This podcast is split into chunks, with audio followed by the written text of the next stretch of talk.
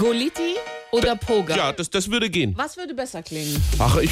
Beides gut, oder? Wir könnten mit beidem so eine Fußballstar-Karriere Genau. machen, finde ich. Es geht ja um die, die Doppelnamen. Ihr habt es ja mitbekommen, ne? Es ist ja jetzt auf jeden Fall einfacher, einen Doppelnamen zu bekommen. Und jetzt schlagen nämlich die Grünen noch eine weitere Idee vor. Nachnamen, die eben verschmelzen. Also man könnte aus beiden Nachnamen einen Mix erstellen.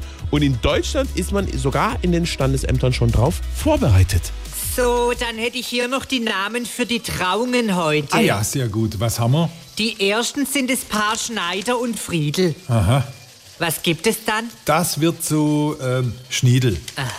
Dann äh, Geisler und Keller, Geißler und Keller äh, wird geiler. Müller und Unterberg. Ja, die heiße dann Müllberg. Ah ja, klar. Was noch? Drecker und Bohnensack. Naja, das wird zu Drecksack. Okay. Noch ein paar? Pilcher und Stimmler. Pilcher und Stimmler. Äh, Pimmler. Ja, liegt auf der Hand. Und äh, die letzten wären dann Hittmann und Oertler. Also Hittmann und Oertler. Äh, Sage sie, wir haben leider heute keine Termine mehr frei, gell? SWR 3.